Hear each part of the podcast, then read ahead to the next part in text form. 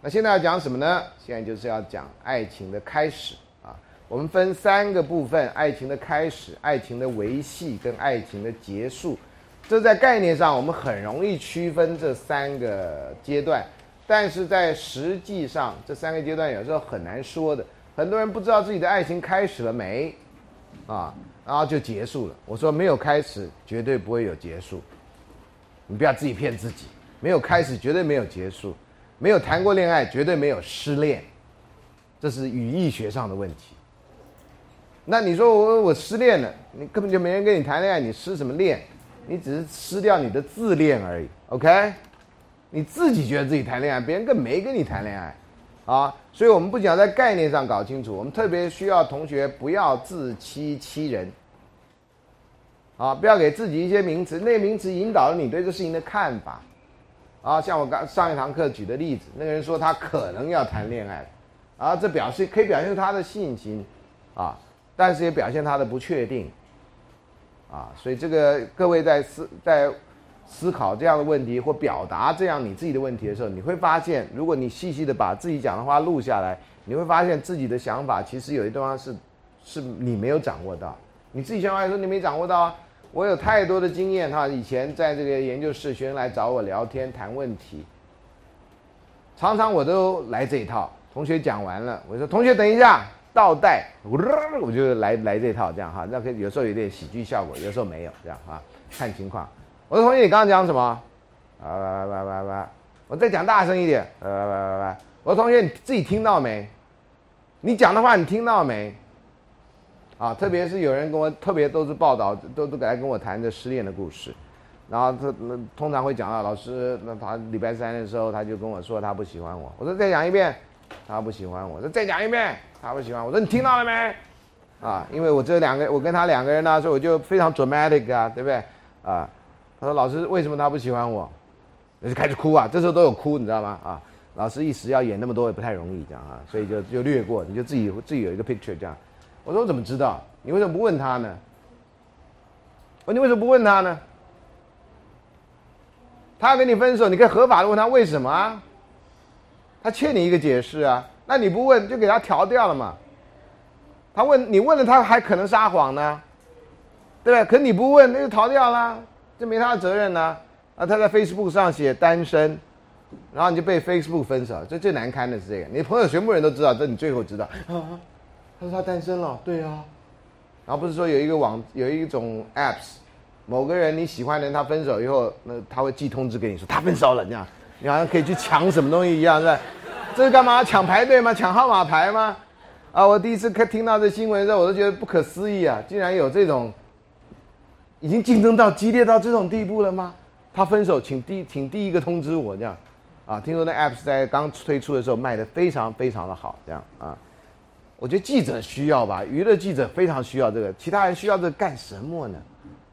啊，真的，我不知道哪一天你们会发明一个 apps，孙老师笑话 apps。如果呃你定了这个 apps，那第一个笑话他讲新笑话，你一定会第一个知道啊。我现在笑话越讲越少，对不对？啊，对不起大家啊。好，那爱情的过程我们讲开始哈，爱情一定会有一个开始，很多开始是回溯的时候才发现开始。那你们俩什么时候开始认识？也不知道，我跟他认识好久了。啊，那有的人会很清楚的记得那是哪一年哪一月的哪一天。啊，呃，我因为常常问我的朋友这种事情，我就会碰到很尴尬的场合。下课前我就讲了这个尴尬的场合啊，不人家现在还美满的婚姻啊，虽然尴尬，你不要有时候夫妻的尴尬就是调味料，你知道吗？可以拿来消遣用的，那绝对不会影响婚姻的，就是健康的关系啊，一定有那互相求对方的部分。我就问说，哎，那你们俩怎么认识？先生说，哈，还不就是因为我在篮球场，我大一的时候参加大一新生杯篮球赛，我们那年得了冠军，先讲一些屁话，这样，那年得冠军是这是我问你的问题吗？啊，然后就讲一堆，然后呢，就就就带到我哇，那年最后的三分球是我得到，我们就以多少分比多少分，然后赢了这样哈。然后他太太已经非常不耐，我也非常不耐，大家都非常不耐这样。但是没讲到重点嘛，对不对？结果他说，就在那个时候，我就发现场边有一个眼神一直盯着我看，啊，就是谁谁谁这样啊。那时候他们已经结婚了啊，还没生小孩就是啊。然后我 我跟我太太就就说，呃，是这样的故事吗？啊，他乱讲，每次都这么说，而且前面都说很长，啊。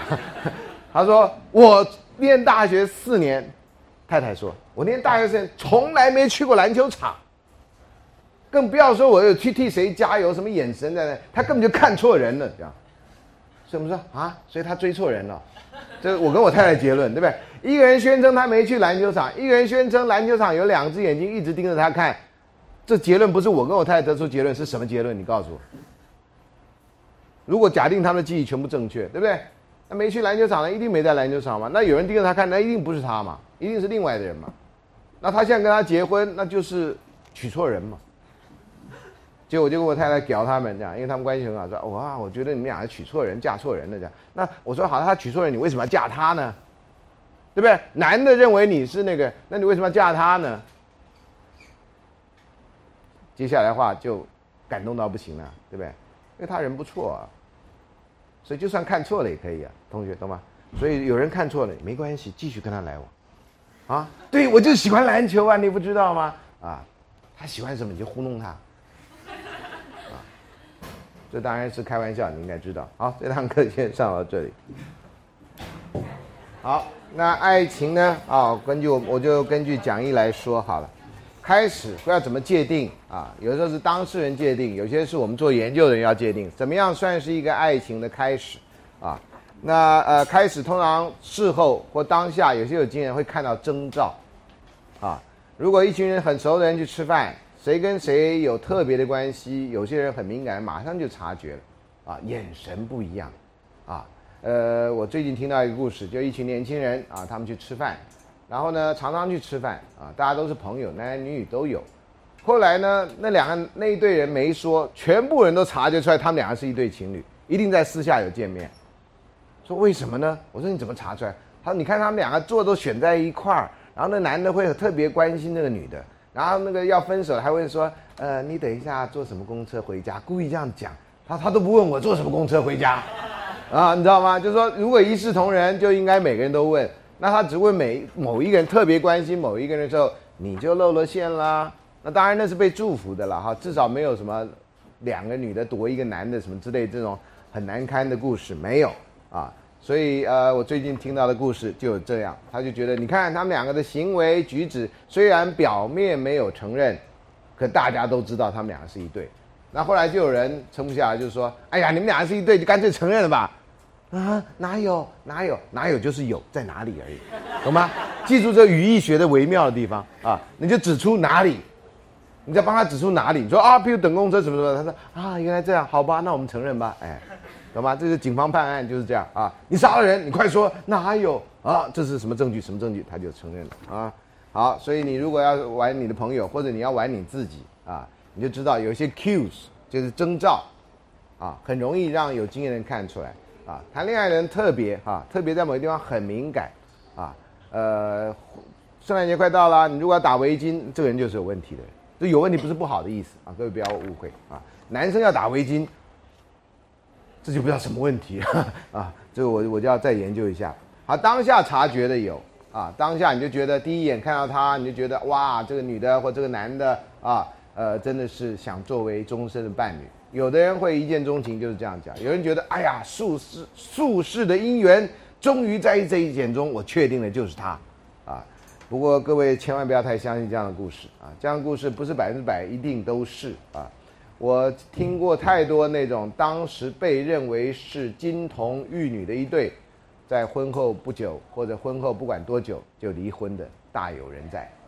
啊，他说：“哎呀，金童玉女都离婚了，这世上还可以相信的吗？”有啊，就是不金童玉女的啊，离婚不不离婚可能更容易，更更感情可能更坚固一点，因为大家都看不到他们的外表，那他们比较容易注意到更重要的东西。你只看到外表，你就不会看到更重要的东西，啊，照外貌协会的这些这样的人的说法，那电影明星或者演艺人员相貌姣好之人是婚姻最稳固的。你看看我们的演艺人员，看看世界上的演艺人员，这些人相貌有多姣好，结果呢？啊，你只要用这个你就知道，外貌协会之不足以去批评他，真的不必讲，你就是没眼睛而已，没眼睛的都看到了，更何况你这有眼睛的还不故意不看，你不是自欺欺人吗？啊，所以有同学说，老师我是外貌协会，我没办法，我 说那你就不要上我的课，我对你也没办法，一个对自己没办法的人，我是对他没办法。孔子讲过类似的话啊，另外事后建构啊，就是哎。像我刚刚讲那个打篮球那个事情啊，在篮球场碰到那种事情，事后建构，那事后建构就很多了哈。那有些是希望达到共识，所以建构一个共同版本啊。那有些根本就不是啊，有些是自己的自我感觉良好。那失恋的人有时候呢，或者表白失败的人，这应该严格来讲不叫失恋。表白失败的人常常会事后建构，他怎么会不接受我呢？他不接受我，那以前他对我好，那又是什么？那就是他对你好啊。人不能对你好吗？啊啊！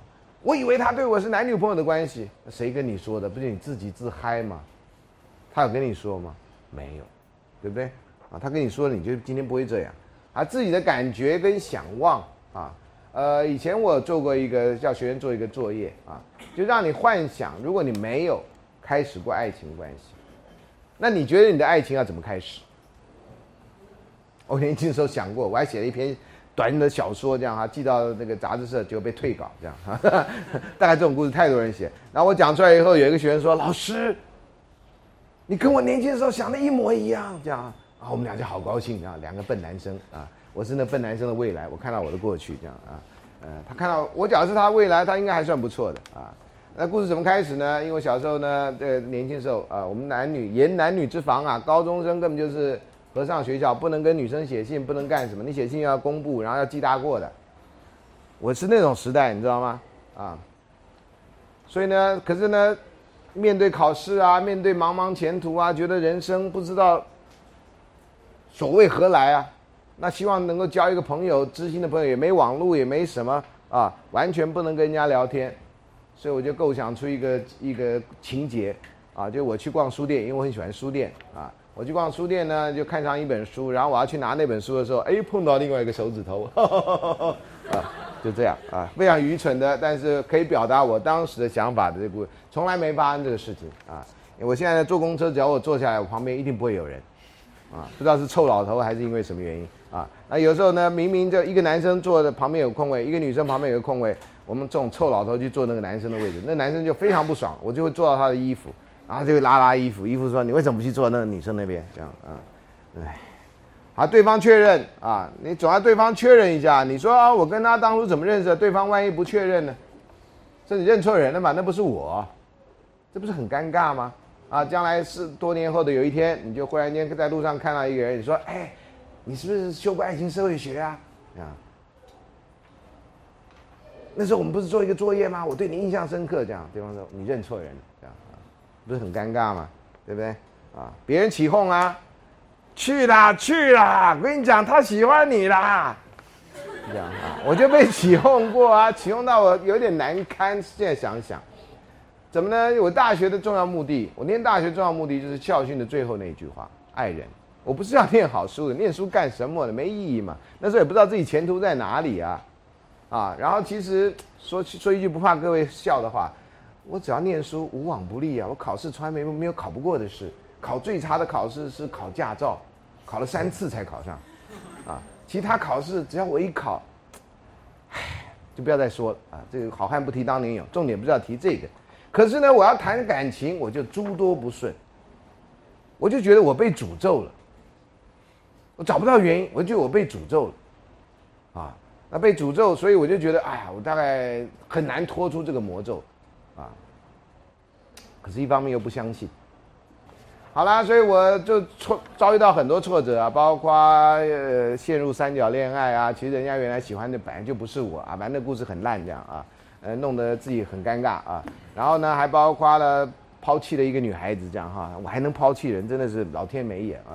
我希望，我希望那女孩子不要怪我这样哈，那是她的幸福，她应该知道啊。事后了啊，呃，好，然后呢，就有一阵子我就属于空窗期这样哈，啊，我在大学有七次恋爱事件，时间长短不一啊，各位不要以为这很多，呃，不要用数量来衡量这事情，要从品质来衡量，都没有什么品质，好吧？哦，我先跟你告，先跟各位诚实的说，结果呢，有一年啊，我刚好大三吧。对，大三，然后有了学弟，有了学弟，还有一个学妹啊，然后呢，学弟呢对我非常敬敬重有加，因为我常请他们吃饭，是吧？这是让人敬重的一个重要原因啊。我的学弟呢很好，就是说，哎呀，学长啊，你那么好的人呢，没有女朋友真的没有天理呀。啊，学长你喜欢什么样的女孩子？我就说，根据当时的标准，长头发，弹钢琴，会弹钢琴，喜欢音乐，这样就行了，无声足矣啊。他为什么学长？我说你想想看。我将来跟他在一起之后，学长叫学长讲话的样子，各位你知道吗？这种很臭屁，其实不怎么样的。学长有一天，你看就在家里，然后晚上灯一关，然后那月光洒进来，他就穿着薄纱弹着钢琴，这多美呀！薄纱，对对，不知道为什么，好像有一个广告似的呀。反正我想年轻人蠢啊，懂吗？现在想想自己都觉得汗颜呐，真的汗颜。这万一有那个这样的故事的主角自己对号入座，请请原谅我年轻时候的汗颜啊，非常汗颜。好了，那后来事后想想，什么呃月光下弹钢琴的女鬼嘛，还搏杀，对不对？这块想想，好好险没有发生这个事情，只是幻想。结果呢，我学弟就这样就听着这样如痴如醉啊，就说啊学长你的理想真好，你讲的条件我们班有一个，我们帮你介绍，啊啊。然后我说不必，这事情学长出面就好。他说你去约他，你约他一定有。我想啊，这女人那么容易吗？啊，我就说好吧，就去约他。怎么约呢？我就他们上课的教室，我就我学弟就把他叫出去，然后说学妹，那个我可不可以跟你呃，我有事要跟你讲一下，可不可以哪一天我们一起吃个中饭这样？学妹不知道发生什么事啊，就说好啊。我想我靠，真容易啊！我这辈子没那么容易的事情啊啊啊！有的时候啊，开始容易，后面就难了。我就很紧张啊，不知道该干嘛，对不对？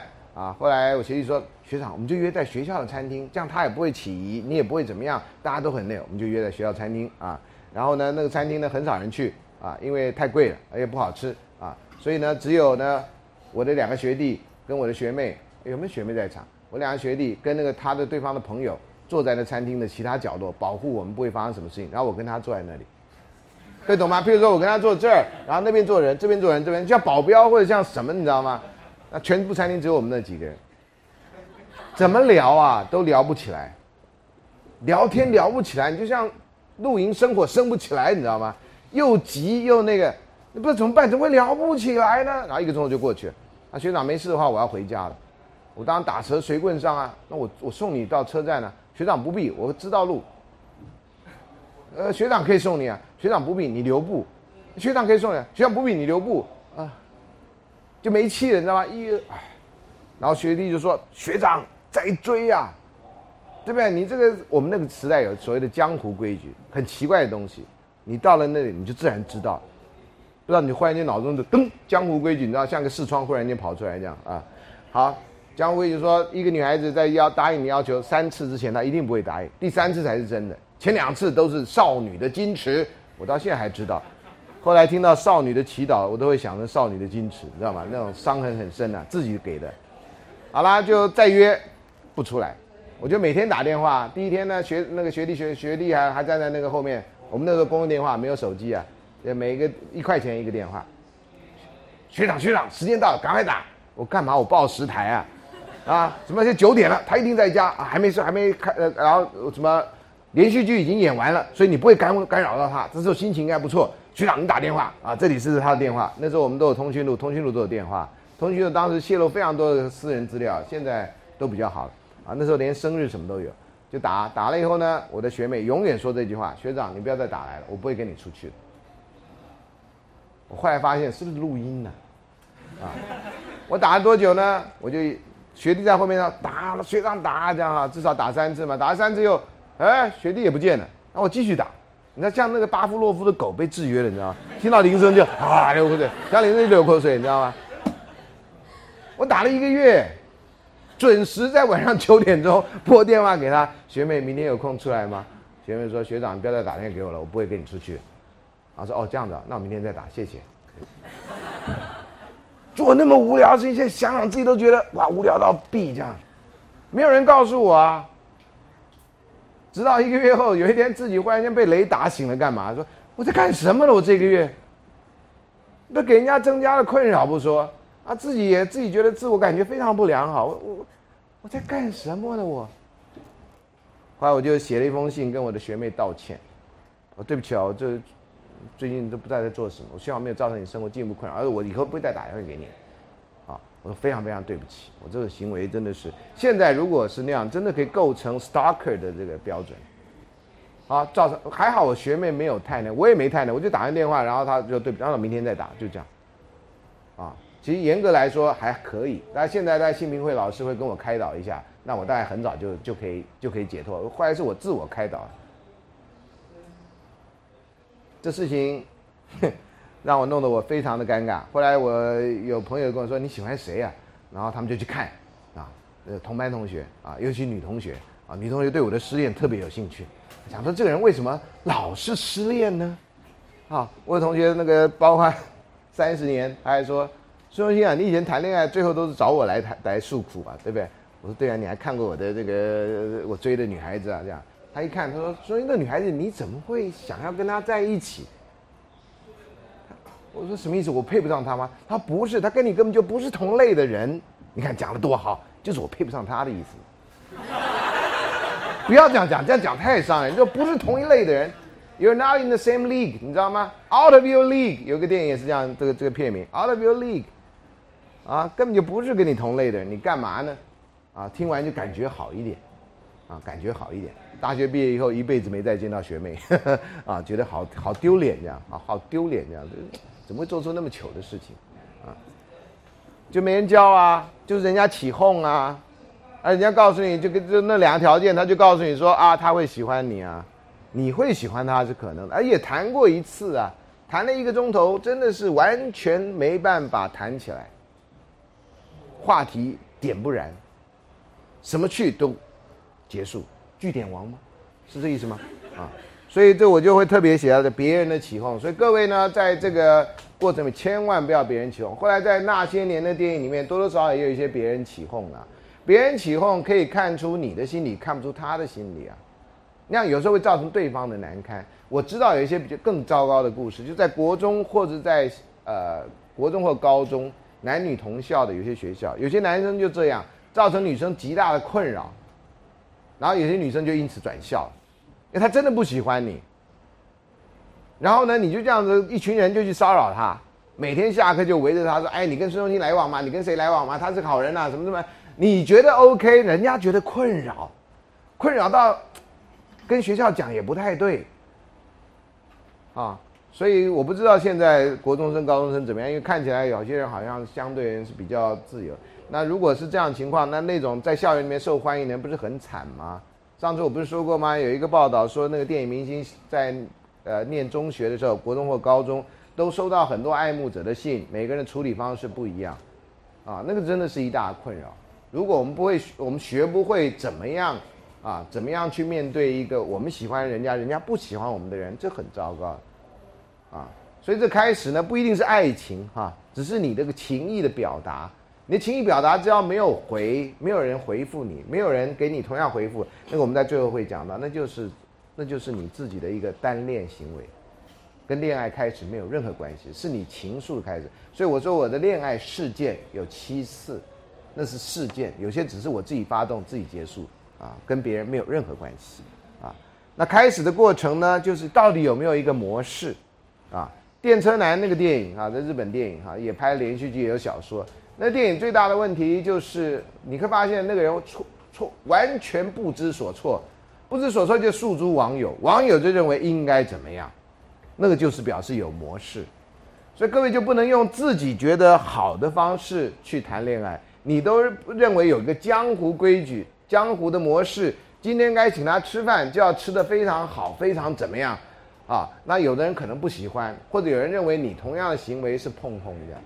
我在大学毕业后当兵前，啊，我有三个月的空窗期，非常痛苦。台北市非常热，有冷气地方非常少。我白天没事呢，跑去师大听课，哈，呃，国中老师进修，有一个位置空的，我就跑去听课，不知道干什么。啊，我的一个好处就不知道干什么时候，我就一直念书，因为总有一天有用。现在终于知道，总有一天有用。各位没什么事的时候，千万不要打电动那个，总有一天你打不动没用。念书会帮助你，我就在那念书，晚上去学法文，所以我学到法文学了一期三个月，学到动词变化表，一想我靠，将来讲法文得带一本书哈，这太复杂。后来有人说老师你想太多了啊，那关一过就风平浪静，我那关就没过，刚好也要去当兵。那时候呢，就有一个学长也看我说孙中兴，你真是我见过大概少数大好人一个，怎么会没有女朋友？这太没天理了，啊，好，我帮你介绍一个，就帮我介绍一个。我的苦难又开始。他介绍那个呢，其实有人没跟他讲清，那个人没跟他讲清。其实那时候他已经跟另外一个人交往，那他没跟这学长讲，学长不知道。学长比我早一批去当狱官，学长就说了：“我告诉你一个电话号码，你记得住就是你的福气。”学长跟我耍神秘啊，说好，那就讲其实电话，那时候的七个字，我马上当七言绝句背起来。啊学长就当兵去了，我就开始打电话给那个女孩。那女孩那时候刚从大学毕业，在做事啊，我就约她见面，她答应了。我说是学某某学长给我你的电话，我可不可以约你出来吃个晚餐？她说可以。那我们几点钟在哪里见面？当天见面，厉害吧？啊，我后来才知道，他希望我当天就把我解决掉，啊，结果就我误会，我以为他真的很喜欢我。我跟你讲，这误会很大。当天见面，当他这样对学长有个交代嘛，对不对？然后呢，那天我就非常困扰。那时候呢，我就认识一些学姐，学姐人不错啊，也在做事，跟我说：“孙中信，你至少先从身从你的衣服打扮上做一个改变。”我说：“怎么改变？”他说：“你不要把格子跟线条穿在衣身身上。”我下半身穿格子呃线条的裤子，上半身穿花衬衫，然后加上脸上满脸青春痘，各位可以知道吗？Flower flower 啊，到处都花的要死啊，完全显得不。然后他说：“你去买一件素色衬衫啊，买米色。”我生平第一次知道有颜色叫米色，我以前只知道白色、红色、蓝色。大学毕业我不知道米色哦，啊，后来到美国才学到英文，beige 是米色，所以米色这对我来讲很有重要意义。我第一件不是格子跟线条的衬衫，就是米色的，懂吗？啊，各位男同学，今天你上课万一没学到，今天你赚到啊！你看到孙老师的糗态这样啊，然后呢，我的学姐给我出一个很烂的主意。她说：“你要让女生对你印象深刻，你当然要请她吃最好的餐厅。那时候有 A 餐、B 餐，就现在西餐，很高档的。哎，同学，那时候十五块钱吃自助餐哈，中午，这是十五块钱吃的。你知道那餐厅多少钱吗？三百块，二十倍，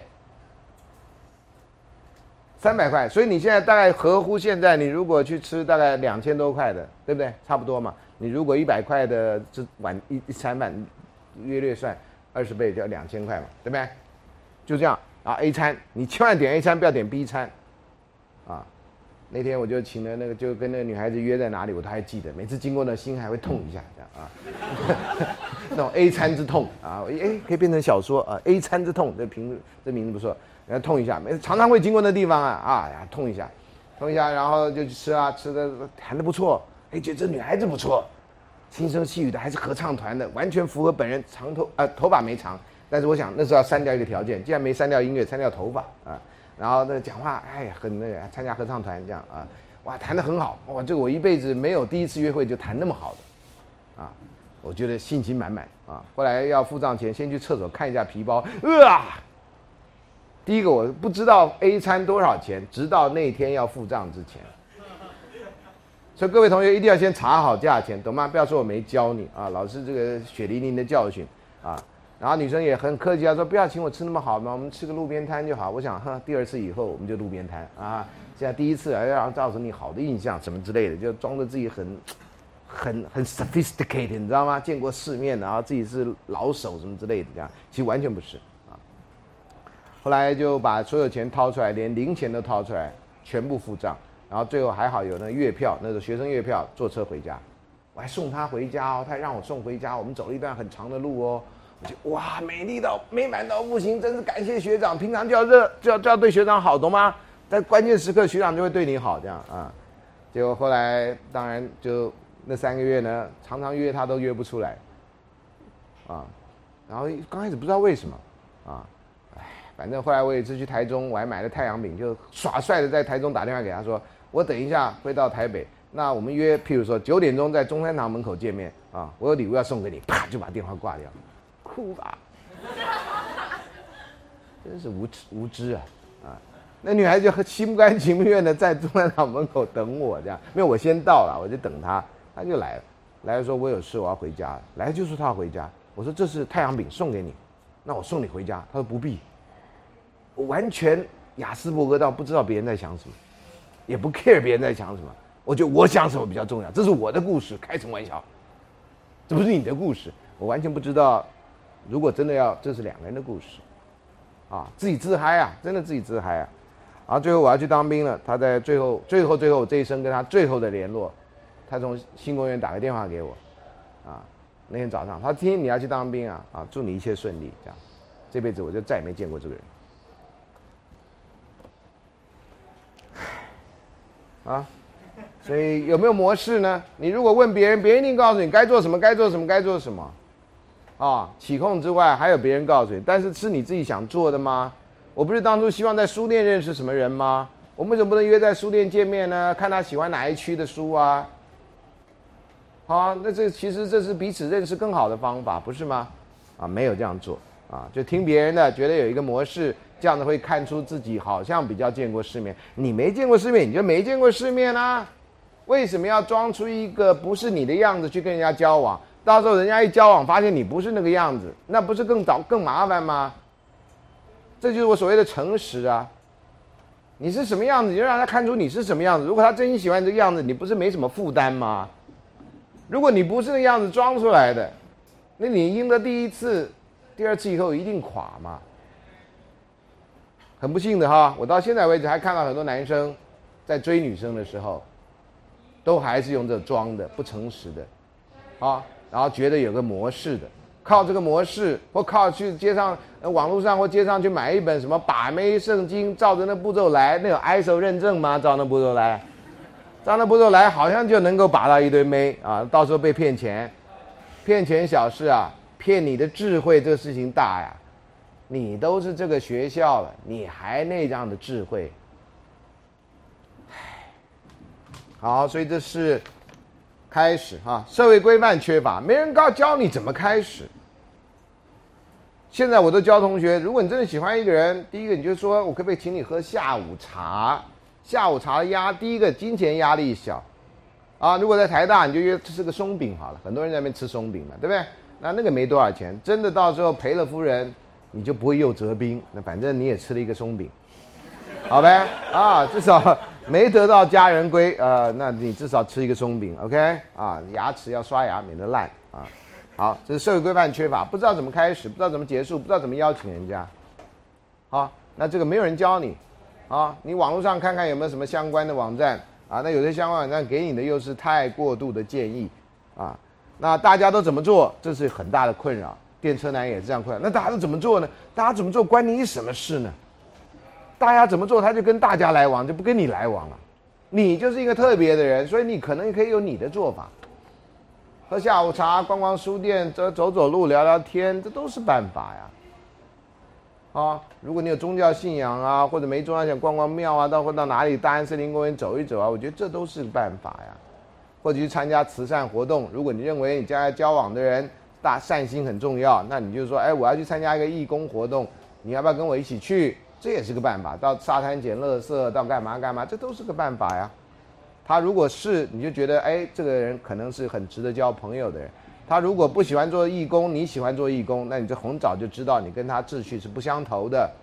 把你生命中，我上次说过，钻石切面最大的那个部分，你自己要先了解。在这个阶段，你生命中最重要的切面是什么东西？那这个东西呢，找到一个能够辉映的人，那这个你的人生就有一个很好的开始。不管这个人将来是你的朋友，还是变成你的伴侣，啊，怕的是你自己都不知道你自己是谁，你就更不知道你会碰到什么样的人。那你的这个不管有没有爱情，那都是一场混乱。好，所以呢，那青少年时期啊，就有依附理论的问题，还。有手足无措的问题，还有很多手足无措是因为紧张，那那个问题小；手足无措是因为没教没学，这个问题比较大。啊，我们不知道怎么开始，我们也不知道怎么结束啊。还有爱情的想望的问题，你如果没有好好正视过自己对爱情的想望，这也会是个问题。啊，你没有学过，你就认为自己的就是全世界，全世界就自己的，你不知道这里面有多样性，全世界跟你的有时候没有什么太大关系。啊，我讲千言万语，举那么多例子，就是要告诉你这一点，你可以走出你自己爱情的样子。千万不要因为别人怎么样，你就一定要跟着别人怎么样。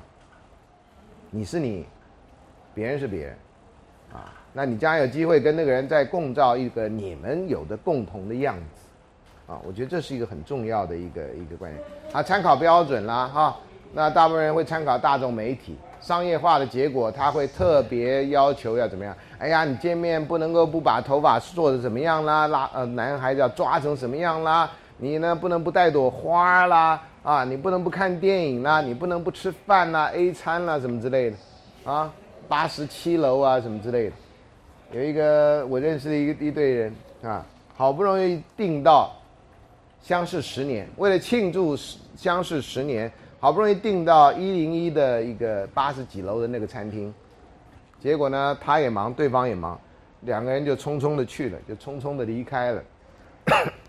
最后两人就分手了。任何纪念日，如果你要纪念，大家都没投入心血，那大概就是一个指标，你们该分手了，或是一个征兆。后来果然分手，纪念十年刚好分手啊，所以这个也是参考标准啊。为什么一定要到那么大的餐厅去呢？很难定，很难定。那你们俩很重视这那一天吗？呃，也没有，因为还忙别的事。你重视那天，你可能从前一天开始就要斋戒沐浴啊。就请假养足精神啊，就是为了那一天呢？没有啊！你去的时候满头大汗，啊，累死了啊，在那边写 paper，在那边干嘛干嘛干嘛干嘛干嘛这样，然后那个特别的日子就在你的抱怨中过去一半。啊，所以这是如果这是当然这是以后不是开始了啊。那成人时期呢，大概会吸引对方的因素，据研究跟经验，大概就是这几个。第一个。虽然老师反对外貌协会，但是外貌绝对是你第一个会感受到的东西，啊！有人说老师，我至少要看得顺眼。我说你眼睛闭起来比较重要。你以前闭起来，你就可以用心去看，你就不用眼去看。眼睛会蒙蔽你，心不会。啊，讲的像庄子一样啊，嗯，老师最近在念庄子啊，所以现在讲话受到影响。所以身体的吸引呢，所有的研究都知道，我们会有一章讲身体。较面孔较好的人，在很多地方第一印象跟第一时间都是比较有利，这是不需要研究就知道的事情，研究也证实。但是人常常除了第一印象之外，有其他后面的东西，这个你的外貌常常没有好处，因为大家就会看到你，你只有外貌，你只有个漂亮脸蛋嘛，你脑中空空的嘛，大家觉得什么金发笨美女嘛，啊，就是这样的，就是这样的刻板印象啊。那男生帅，男生帅就是头脑发达、四肢简单嘛，所以这不管是一个愤恨的情节，还是一个真实状况啊，至少人家会形成这种刻板印象。所以你拍模特照可以，啊叫你演戏，啊台词讲结巴巴，然后讲话讲不清楚，啊那你就是帅而已嘛，你就是一个纸片人嘛，啊我们其他长得不怎么样的都是有辨识度，啊有辨识度至少也是一个特色。另外一个是 arousal，arousal 这字我上次说过了哈。会引起你的兴趣，诱发你的身体的变化、心理的变化或行为的变化。爱情常常会让人想变成更好的人，这是爱情伟大的动力的地方。啊，牺牲自己为了成全更大的目标。最近你可能在年底之前会看到一部电影叫《大亨小传》，这是一部小说改编的啊。你在网络上可以看到旧的1970年代拍的《大亨小传》，啊，接下来要拍的好像是。里奥纳多·迪卡皮欧跟那个 Kelly Mulligan，Kerry Mulligan 主演的啊，《大亨小传》。我看到那个呃先前的预告，那也有小说，呃，各位有机会看一下。那就是为了自己爱的人，那个到那个人到底值不值得爱？你为了爱的人牺牲了很大很大，就《大亨小传》故事的重点这样啊。好，那诱发 arousal 啊，会诱发我们生命中最美好的部分啊。这个在呃父母亲的爱特别容易看出来，父母亲对子女的爱。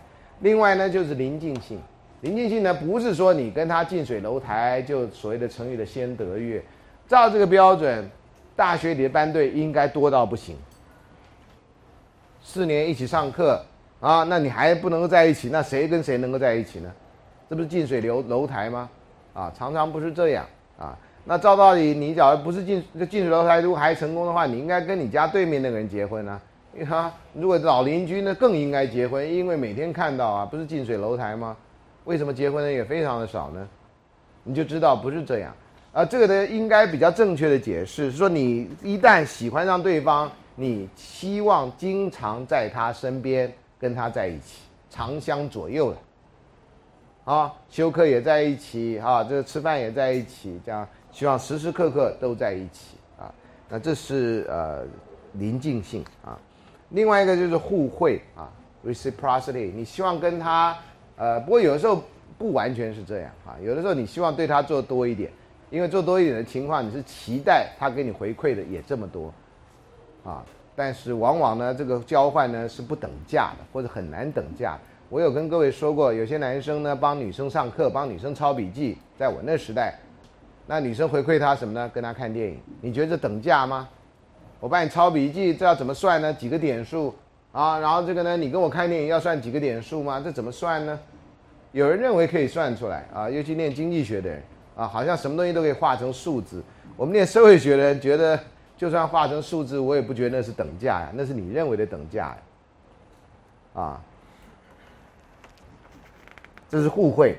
接下来相似性，这里面呢就是二分之一理论。所以二分之一理论说这只说了一半，因为有人就说差别越大人越容易在一起，啊，那有人说相相似度越高人越容易在一起，反正这跟掷骰子一样，不掷铜板一样，五十五十几率嘛，怎么讲都不会错嘛，啊。那实际上呢，有人发现啊，更精细一点的说法是，刚开始认识的时候相似很重要。两个相，就是我刚刚讲的那个钻石的大的切面是相互辉映的，这相似度很重要。交交往以后呢，因为时间很长，那种互补性就取而代之变得很重要。啊，家里保险丝坏了，要有人会换保险丝；家里什么东西少了，要有人会去买；家里没有人没有人洗碗，要有人会洗碗。这就变成一个人做饭，一个人洗碗，这种互补、相互合作的这种情况，啊，那这个呢也是啊造成这个呃相互吸引或者开始的原因。所以呢，你参加社团活动，有的时候你就会看到有些人是默默的在那里帮大家服务，有的人会讲一堆话，然后什么都不做；有人会抬水，有人会收拾场地，有人会布置场地，就默默的做，啊，那在社团里面。在大学里面，社团的还是发生爱情很容易的地方，因为大家志趣相投，啊，呃，当然也有很不好的故事啊，然后接下来呢是有阻碍啊，爱情中也有阻碍啊，那这个不好的故事我就要稍微讲一下，跟这个相似阻碍有点关系。各位在大学参加社团都是因为兴趣或者因为某些特别的原因，那参加社团以后呢？啊大家情感会比较浓密，尤其有些人经常参加社团的，对社团向心力很强的人，啊，那很强呢，就会出现了某些问题，常常有啊。这我不是指特定的社团，但是跟我讲故，我现在想到是有人跟我讲的故事。他在社团里面呢，本来也别无所求啊，就希望参加社团认识朋友。结果呢，他就觉得社长真的是很帅，不仅是人长得帅，个性什么都非常好，领导能力很强，非常欣赏这个社长。那他呢，就是在社团里面呢担任一个干部，啊，那是他的事情做得非常好，啊，社长呢有时候办活动就会夸奖他，特别来关怀他、关注他，啊，可是社长呢有名目名正言顺的社长夫人，各位知道吗？就是大家都知道他是他女朋友这种，你知道吗？那是不是真的女朋友？不知道。那有时候冬天啦，社团就会一起吃火锅，对不对？那吃火锅的时候呢，人家就是那种晒恩爱啊，或别人也会起哄啊。来，我们举杯敬酒，社长、社长夫人白头偕老，呃，永浴爱河，这样哈。有人那种没喝酒都醉的那种人啊，对啊，就有那种爱起哄的人呢，啊，这到处都有。然后呢，这看着他心里就觉得不太那个。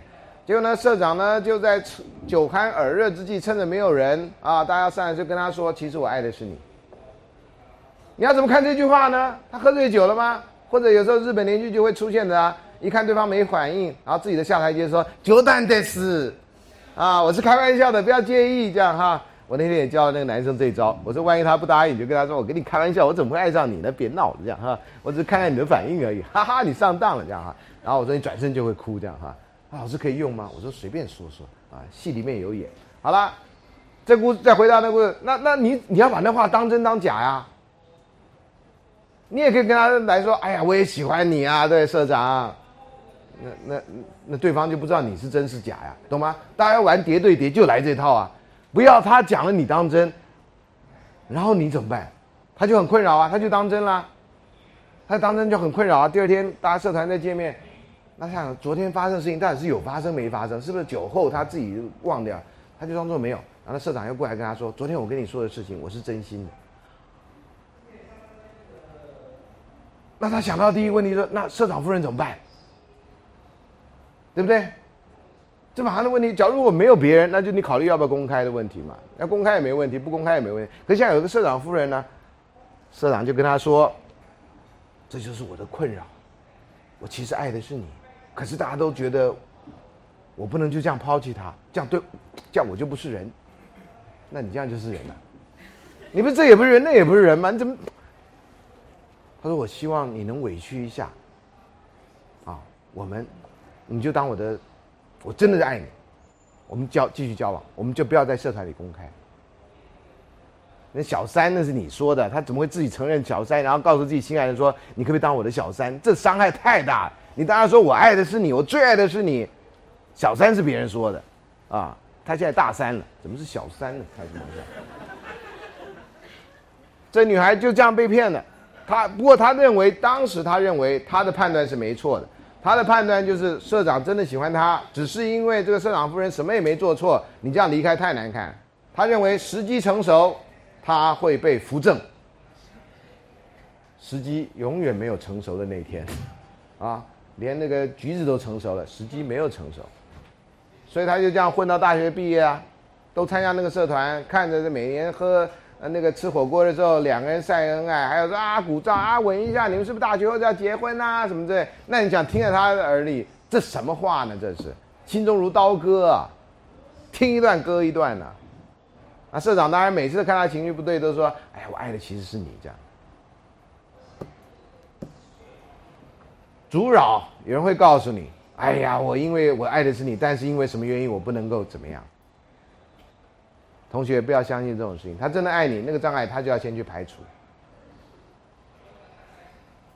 二十七岁是比较难排除的啊，嗯，我爱你，所以我会穿越时空再去找你啊。你几月几号的几点？你看一下日记，你在哪里？我穿越回去啊。其他的其实年龄真的不是问题了啊，我我个人认为年龄不是问题了啊。所以这个相似对不对？参加同一个社团，阻扰你自己的情谊，你明明。知道我们的文化里面这个叫做劈腿的行为，你自己还做，还希望对方不要声张，你不是占了便得了便宜吗？又卖乖。直到讲这个故事，这个女孩子还跟我说，这已经多年后哈，多年多年后，这女孩还说，我当时真心相信她爱的是我。她老师，她真的爱我吗？我说我怎么知道？但是至少她这样子让你觉得不舒服嘛，对不对？她真的爱你，我说照。标准，他真的爱你，他应该先跟社长夫人说：“对不起，我爱的是谁谁谁，我现在没办法跟你在一起。”他那样，社长夫人会难过。我说对，所以他选择不让社长夫人难过，让你难过。那这种人爱你吗？我说我你爱他是毫无问题的，因为你会为他牺牲。可是他爱你吗？多年后，他听到这句话就哭了。多年后，他一直认为他这样的爱会得到回报。我说你现在跟我讲故事，你都不知道，其实你知道吗？他就是糊弄你啊！他就是那种没有力、没有没有胆量去面对，他这样叫爱你吗？他可以做很多事情，他爱你吗？I don't think so. I don't think so. 你为什么要这样作践自己呢？好吧，今天上到这里。不要作践自己，OK。